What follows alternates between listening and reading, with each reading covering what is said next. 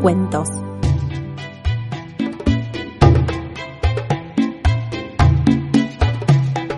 Este cuento es El Tesoro. En la antigua ciudad de Babilonia vivía Semi, un carpintero habilidoso al que nunca le alcanzaba la plata para poder terminar de construir su casa.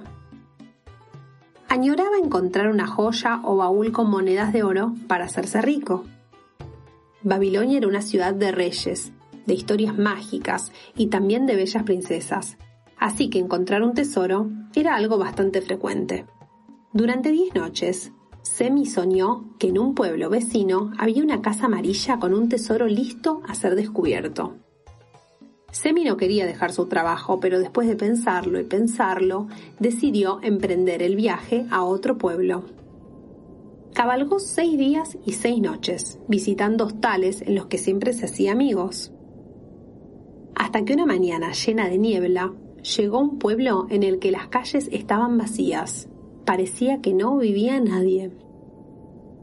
Caminó y caminó hasta que al lado de un árbol de olivas encontró una pequeña casilla con las paredes muy despintadas.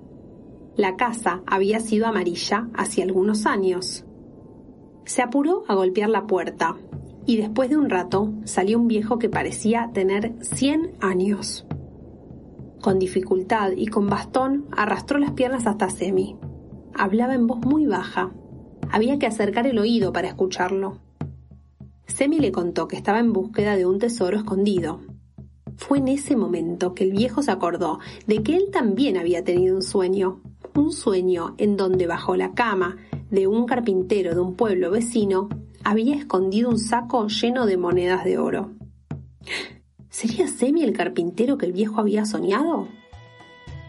Después de despedirse, Semi emprendió su regreso a su hogar. Al llegar a su casa, Semi empujó su cama hacia un costado y cavó con una pala en el piso de tierra. A un metro del suelo, ¿a qué no saben lo que encontró? El saco de monedas de oro que el viejo había soñado. Emocionado por el descubrimiento, compartió su tesoro con su amigo del pueblo vecino y terminó de construir su casa y todavía le sobró mucho oro para ayudar a los demás y vivir muy bien. La moraleja de este cuento muestra cómo muchas veces los mayores regalos están frente a nosotros y no hay que buscar tan lejos para encontrarlos.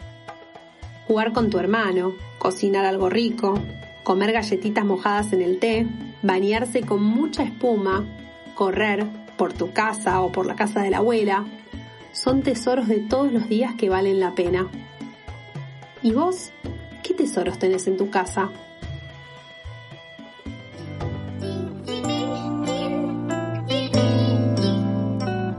Para encontrar más cuentos, búscanos en Instagram como arroba a dormir con cuentos.